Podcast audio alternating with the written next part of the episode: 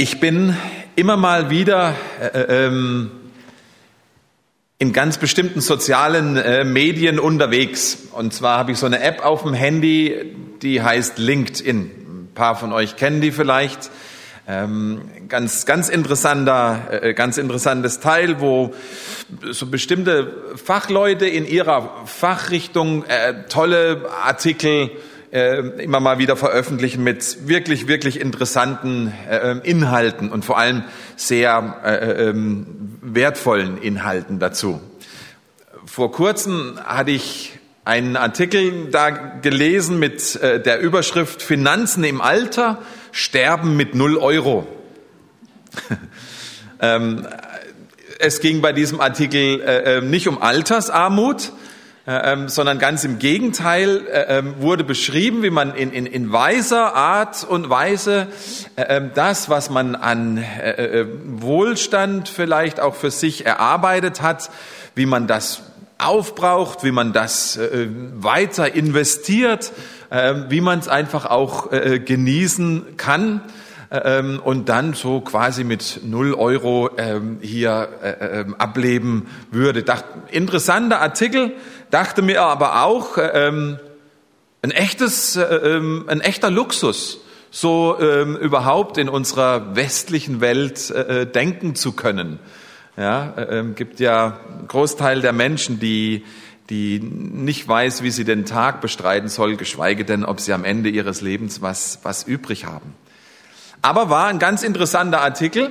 Ähm, Fand es dann interessant, dass äh, äh, der Schauspieler Daniel Craig, weiß nicht, kennt, kennt ihr vielleicht auch, ist der Darsteller von, vom James Bond, in einem Interview äh, ähm, gesagt hat, meine Kinder kriegen keinen Pfennig von mir. Ja, die sollen sich alles selber erarbeiten. So ungefähr war der äh, äh Tonus von seinem, von seinem Interview. Er hat also diesen Artikel schon für sich äh, ähm, umgesetzt und hat gesagt, ich werde alles selbst ausgeben, alles investieren, alles weitergeben. Meine Kinder brauchen nichts von mir zu erwarten. Ein bisschen näher an die Gemeinde dran äh, ähm, war ein ganz interessanter Aspekt, den ich diesbezüglich gelesen habe. Der große bekannte äh, ähm, Evangelist und Prediger äh, äh, John Wesley ähm, der eigentlich damals, als er gewirkt hat, so in den 18. Jahrhunderten, ähm, sehr wohlhabend für seine Verhältnisse war, durch die Publikationen und das, was er alles äh, äh, geschrieben hat. Äh, ähm, er aber, über ihn eben gesagt wird, dass er äh, äh mit, mit null Guthaben äh, äh, dann eines Tages gestorben ist. Er hatte keinen Pfennig mehr, als er verstarb. Er hatte alles weggegeben, alles investiert.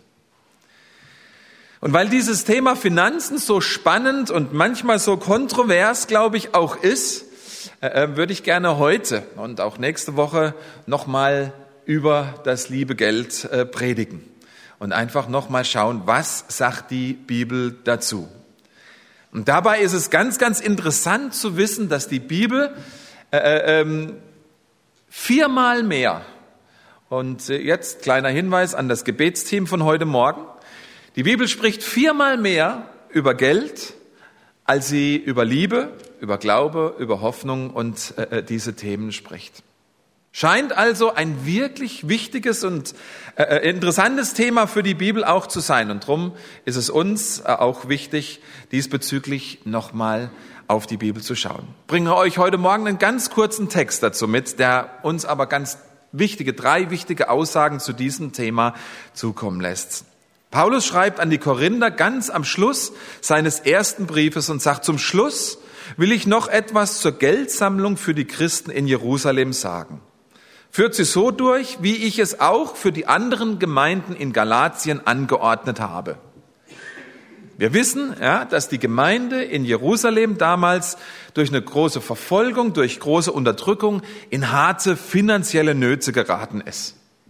Und der Paulus hat sich zur Aufgabe gemacht, dass er in seinen Missionsreisen äh, ähm, das immer wieder den anderen Gemeinden erzählt hat, darüber berichtet hat und dann immer wieder zur Sammlung für diese verfolgten Christen, für diese verfolgte Gemeinde in Jerusalem aufgerufen hat. Und in diesem nächsten Vers, ein kleiner Vers, gibt er uns diese drei wichtigen Prinzipien mit, über das Geben als Christen in der Gemeinde, aber auch darüber hinaus für unser tägliches Leben in der Nachfolge. Hört mal auf diesen einen Vers. An jedem Sonntag soll jeder von euch dafür so viel Geld zurücklegen, also für diese Sammlung, wie es ihm möglich ist. Dann braucht ihr mit dem Sammeln nicht erst anzufangen, wenn ich komme. Drei wichtige Prinzipien in diesem einen Vers über das Geben in der Gemeinde. Das erste, was Paulus sagt, Sammlung, Geben, Spenden sollte regelmäßig stattfinden. In diesem Fall regelmäßig am Sonntag. An jedem Sonntag soll jeder von euch dafür so viel Geld zurücklegen, wie es ihm möglich ist. Paulus hat hier ein ganz, ganz wichtiges Prinzip erkannt. Wenn wir regelmäßig das geben, was wir können, dann kommt am Ende wahrscheinlich mehr zusammen, als wenn wir so im Hauruck-Verfahren mal in einer Aktion einen großen Betrag irgendwie zusammenbringen wollen.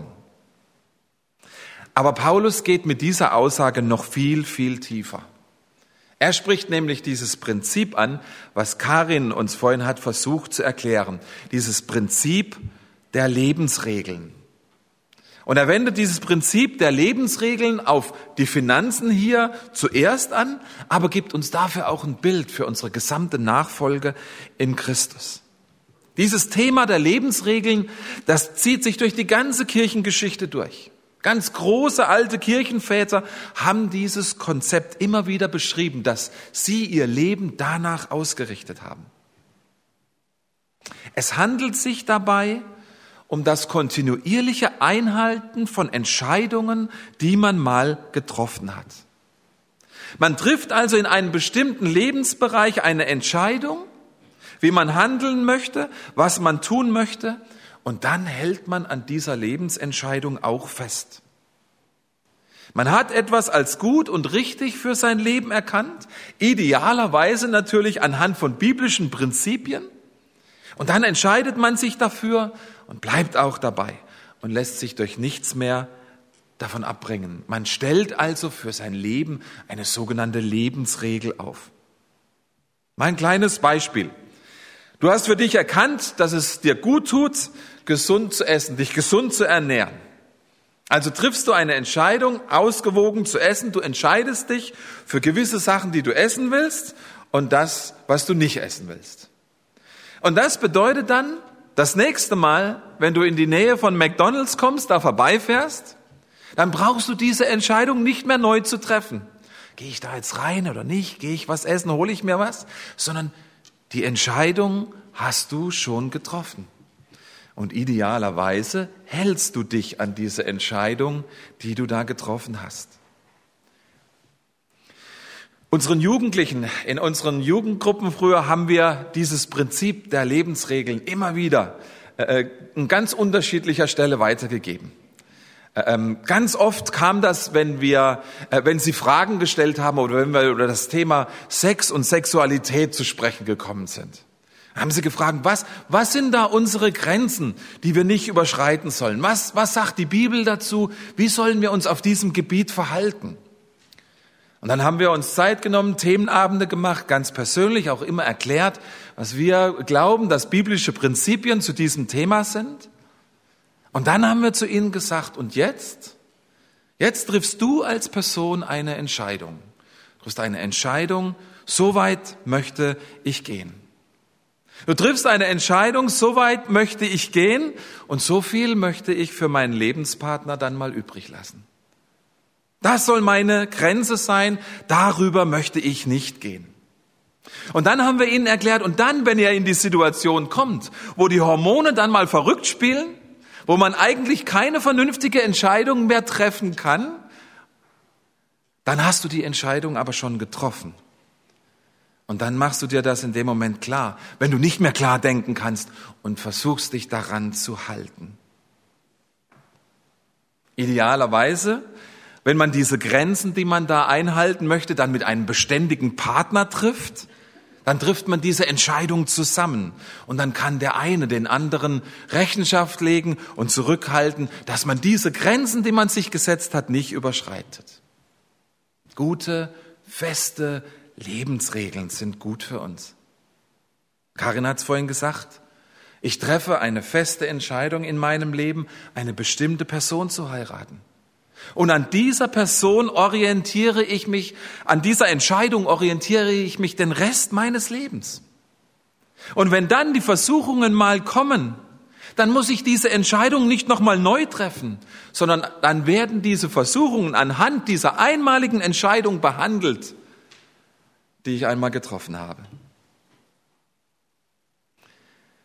Aber wir wissen natürlich, dass viele gute Entscheidungen, viele gute Lebensregeln oftmals schon zwei Wochen nach Silvester dann wieder über den Haufen geworfen werden. Das liegt daran, dass es mit diesen Lebensregeln, dass die, dass die nicht einfach nur so ein Selbstläufer sind. Da gehört immer auch innere Kraft, da gehört immer auch Disziplin dazu. Da steckt so mancher Kampf dahinter, vielleicht auch so manches Versagen. So mancher Bruch, so manche schlimme Verletzung. Und trotzdem stellt die Bibel dieses Prinzip der Lebensregeln uns immer wieder als etwas Gutes vor, als etwas, das meinem Leben gut tut, das mir hilft, mein Leben gut zu bestreiten.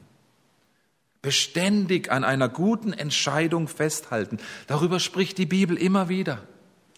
Psalm 1. Wohl dem, der Lust hat am Gesetz des Herrn und sind über seinem Gesetz wie Tag und Nacht. Beständigkeit, Regelmäßigkeit, ohne dass ich mich immer wieder neu für das Gute entscheiden muss. Ihr Lieben, unsere heutige Gesellschaft hat dieses Prinzip der Lebensregeln ganz, ganz stark untergraben. Ja, aufgelöst, würde ich sagen. Man entscheidet nicht mehr fest nach guten biblischen Prinzipien. Das macht viel zu viel Mühe, viel zu viel Arbeit, sich da reinzuarbeiten.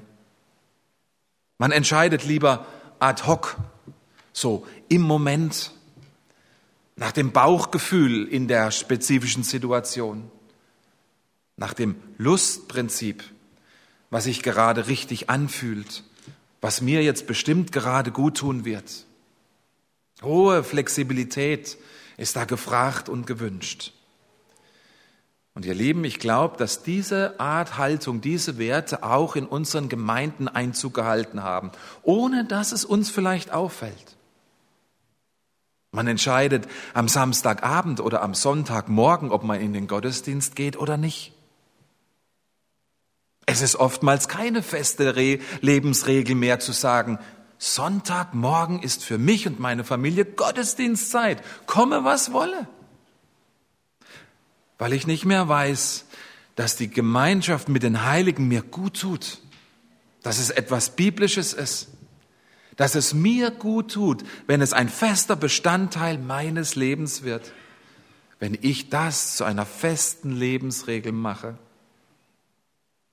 Ich lese die Bibel, wenn es mir reinpasst, wenn ich Zeit habe, wenn vielleicht ein größeres Anliegen in meinem Leben dasteht, wo es erfordert, dass Gott jetzt zu mir sprechen muss.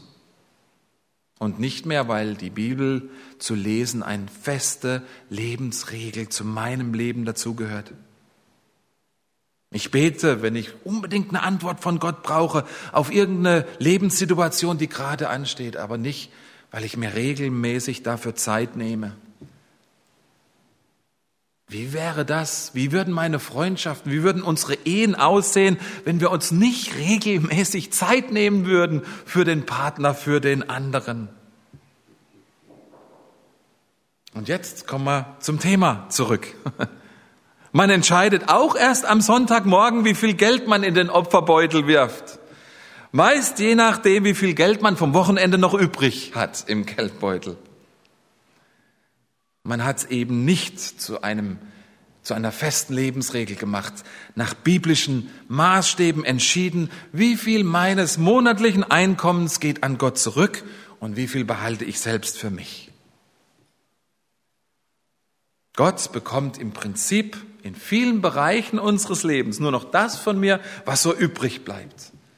An Zeit und an Kraft, an Geld, an Mitarbeit und was auch immer. Und deswegen macht Paulus so einen wichtigen Punkt hier. Er fordert seine Gemeinden auf, die er besucht, trefft eine Entscheidung. wie ihr mit eurem Geld umgeht. Schaut mal drauf, was die Bibel dazu wirklich sagt, was ihr Maßstab ist. Am ersten Tag der Woche legt etwas zurück, am Anfang der Woche, nicht am Schluss das, was gerade so übrig bleibt.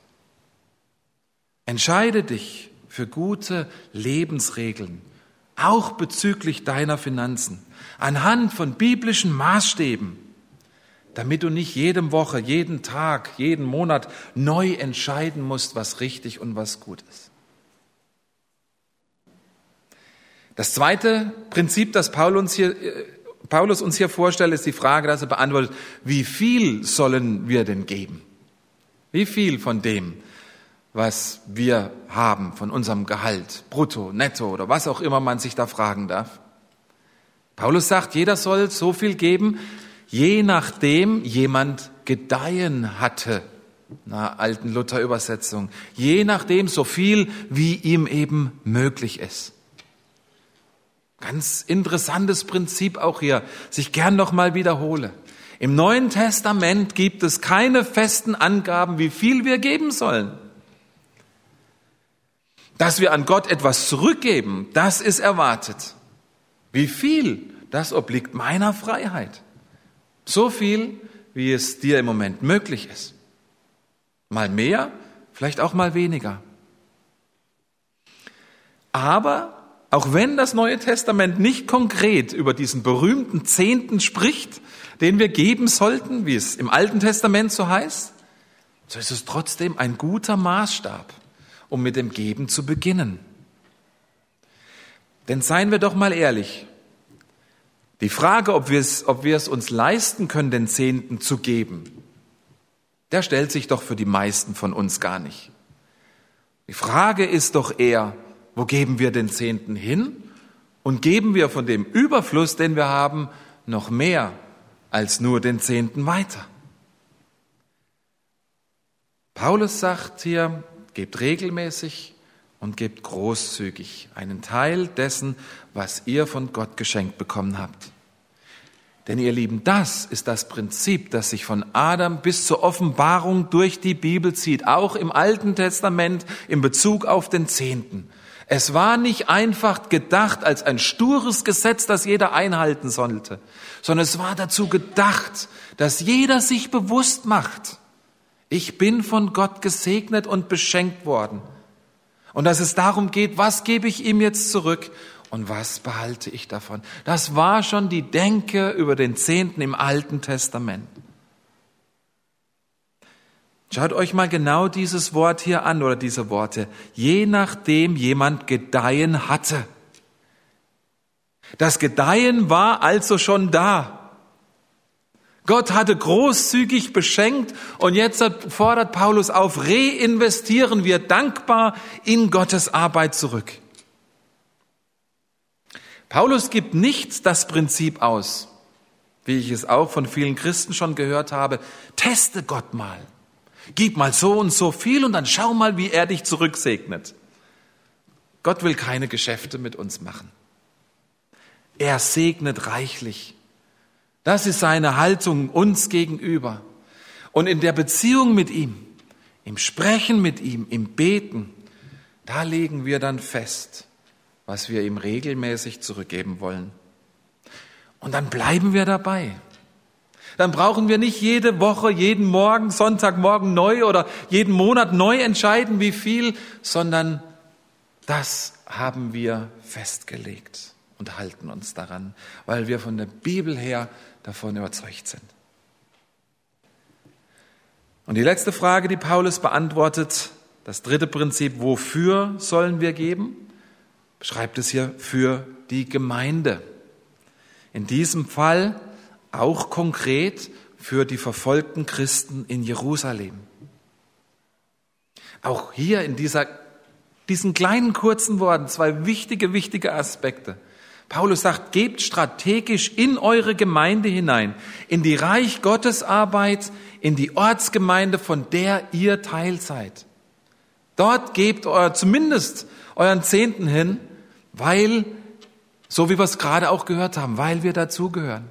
Und es ist deshalb strategisch, Weil wie Paulus es jetzt hier beschreibt, diese Gemeinde nun die Verantwortung hat, diese Finanzen für den Bau des Reiches Gottes zu investieren. Vor Ort, aber auch weiter weg. Heute nennen wir das Mission weltweit. Das ist strategisch. Das ist die Aufgabe von einem jeden von uns und von uns als Gemeindeleitung, das zu investieren, was ihr uns gebt.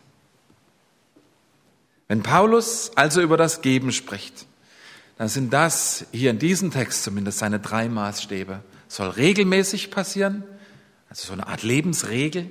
Es soll gleichmäßig passieren und da ist der Zehnte ein guter Maßstab anzufangen. Und dann soll es strategisch passieren, vor Ort, in die Gemeinde, die die Verantwortung hat, in das Reich Gottes hier und darüber hinaus zu investieren. Zum Schluss eine recht neue Untersuchung hat ergeben, dass nur etwa 20 Prozent der Christen ihren Zehnten geben und tatsächlich 80 Prozent das nicht tun.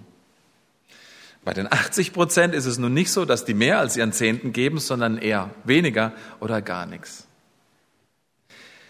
Es ist nicht auszudenken, was passiert wäre, wenn Jesus so gehandelt hätte. Wenn er gesagt hätte, ach, ich suche mir aus, was ich euch gebe, ein bisschen hier, ein bisschen da. Wenn er sich nicht ganz und gar mit seinem Leben und mit allem in uns investiert hätte, wo wären wir heute? Das ist keine gute Situation in unseren Gemeinden. Und wir sollten dem ganz bewusst entgegenwirken. Ich habe dazu einen tollen Beitrag noch gelesen, den ich euch gerne äh, äh, am Schluss vor, vorlesen möchte, von Helmut Hertsch. Er sagt, ich möchte uns heute Morgen ermutigen, noch einmal ganz neu über unser Geben nachzudenken. Nicht nur, weil es in der Bibel eine festgesetzte Sache ist, die einfach Teil unserer Beziehung zu Gott, Teil unserer Anbetung ist, sondern ganz besonders deshalb, weil unser Geben nicht dazu dient, eine Regel einzuhalten, sondern unser Geben ist ein Investieren in den Bau des Reiches Gottes in und durch diese Gemeinde. Dafür geben wir. Dafür tragen wir alle Verantwortung. Dass jeder schaut, was er nach biblischen Prinzipien geben kann und wir als Leitung die Verantwortung haben, das Gegebene weise und klug in Gottes Reich einzusetzen. Und wisst ihr was? Dann stellt sich Gott auch dazu. Dann stellt er sich auch dazu, wenn wir sagen, wir investieren das in das Wachstum des Reiches Gottes, dann handelt er damit. Dann sorgt er dafür, dass dieses Wachstum auch passiert durch das, was wir ihm zurückgegeben haben. Ich möchte euch, uns alle einfach mal ermutigen, für diese kommende Woche euch vielleicht mal eine halbe Stunde Zeit zu nehmen und euch vom Heiligen Geist vielleicht einfach mal euer Herz, euer Leben, eure Lebensbereiche durchleuchten zu lassen. Wo wäre es hilfreich, so eine feste Lebensregel in deinem Leben zu installieren, nach guten biblischen Gewohnheiten und das in dein, in dein Leben hineinzubringen? Lasst euch euer Herz mal betrachten vom Geist Gottes mit dem Ziel, gute Entscheidungen zu treffen. Wie und wo investieren wir unsere Zeit und auch unser Geld? Stellt euch doch mal die Frage, gibt es vielleicht in diesen bestimmten Bereichen biblische Aussagen, die mich bewegen könnten, anders zu handeln, als ich es bis jetzt vielleicht getan habe, damit meine christliche Nachfolge in eine neue und gute und vor allem biblische Richtung geht. Ich bin mir sehr bewusst, dass diese Themen und vor allem dieses Thema der, äh, der Finanzen und diese Entscheidungen darüber nicht immer einfach sind. Geschweige denn, dass es immer so klar ist, wie wir es uns vielleicht auch wünschen. Aber das bedeutet nicht, dass wir uns deswegen nicht weniger, dass sie deswegen nicht weniger wichtig wären, sondern dass wir gerade deshalb, weil sie so wertvoll sind für mich und mein Leben, für unsere Gemeinde, dass wir uns gerade deshalb die Zeit dafür mal nehmen Vielleicht auch ein Gespräch mit jemand anders suchen, dass wir in diesen Bereichen unserer Zeitmanagement, unser Finanzenmanagement wirklich in biblischer Weise weiterkommen. Meine E-Mail und Telefonnummer habt ihr. Ich stehe euch gerne helfen zur Seite. Ich bete gerne nochmal mit uns zum Abschluss.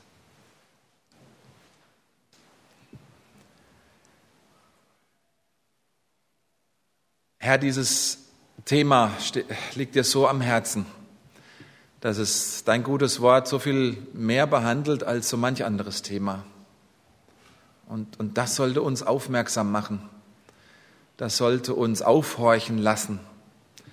Das sollte uns ermutigen und motivieren, uns Zeit zu nehmen, dein Wort ganz persönlich zu betrachten. Wie gehen wir mit unseren Finanzen um? Wo investieren wir? Was hast du uns geschenkt und wie viel halten wir für uns und wie viel geben wir dir zurück, Herr? Wichtige, wichtige Fragen. Nicht, weil es wichtig für dich ist. Du, du hast alles, dir gehört alles, sondern es tut uns gut. Es tut uns gut, da richtig zu entscheiden und gute Entscheidungen und Lebensregeln für uns zu treffen. Herr, bitte lass lass uns nicht jetzt einfach heimgehen und das Ding abhaken und vielleicht diesem Gedanken noch zu denken, ach, die wollen einfach nur mehr Geld in der Gemeinde. Lass den Widersacher so etwas nicht in unser Herz legen, sondern lass deinen Heiligen Geist in uns und unter uns wirken, dass er uns zeigt, welche zentrale Wichtigkeit das ist. Lass uns wachsen darin. Lass uns neue, gute Entscheidungen treffen. Wir bitten dich darum. In Jesu Namen. Amen.